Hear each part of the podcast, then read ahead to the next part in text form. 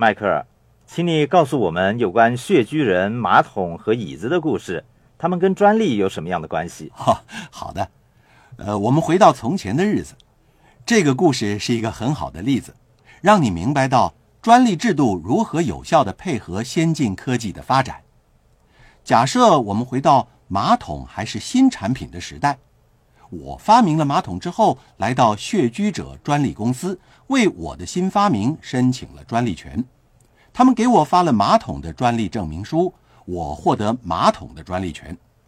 然后你购买了一个，你坐在它上面，向后一靠，跌倒在地上。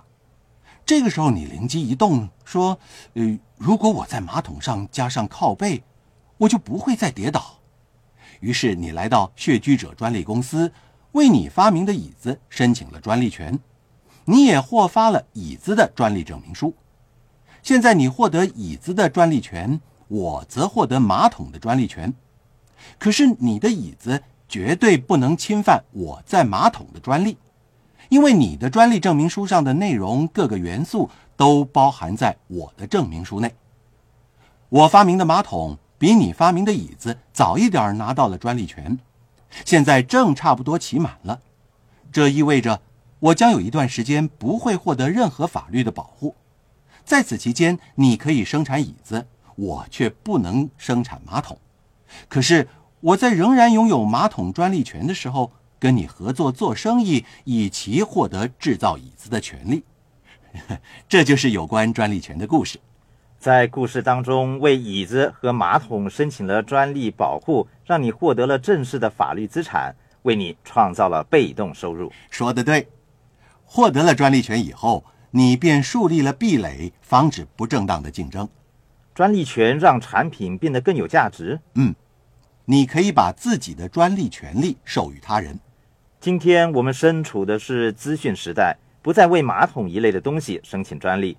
事实上，需要申请专利的是创意，这就是我们称之为知识产权，不是有形财产权的原因了。现在我们为更复杂的产品申请专利权。目前专利保护的有效年期是多少？呃，专利保护的有效期是二十年。在美国，专利保护制度是这样的：你向专利商标局提出的专利权申请，基本上是暂时性的。如果一切运作正常，有关的专利条文就会正式落实。你负责填写申请书，正如你为我做的申请书一样。是的，律师负责填写申请书的工作。由你负责向专利局递交申请书吗？是的，填写申请书的时候，律师需要的资料一般来自发明家。我们会反复讨论和研究，尽量避免出现漏洞。那商标和专利之间又有什么样的分别呢？商标基本上是对商誉和营业权的保护。星巴克是不是商标？是的，星巴克在产品或服务以及它们的来源之间创造了一种关系。无论你在什么时候看到印有星巴克的产品，你会知道它们都是来自同一个来源的。你可能不知道它产品的来源，但是你一定知道它们来自同一个地方，来自同一个实体。通用的术语是牌子。现在每个人都讲究牌子，基本上牌子就是商标。明白两者之间的分别是很重要的，因为你不可以为咖啡申请专利权。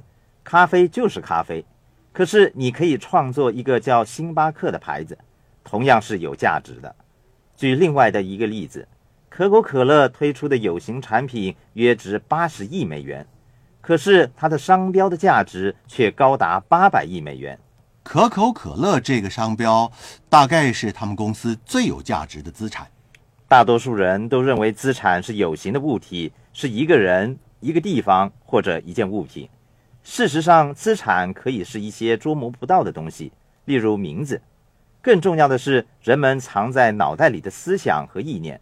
如果他们不加以保护，绝对有可能把自己最珍贵的资产拱手让人。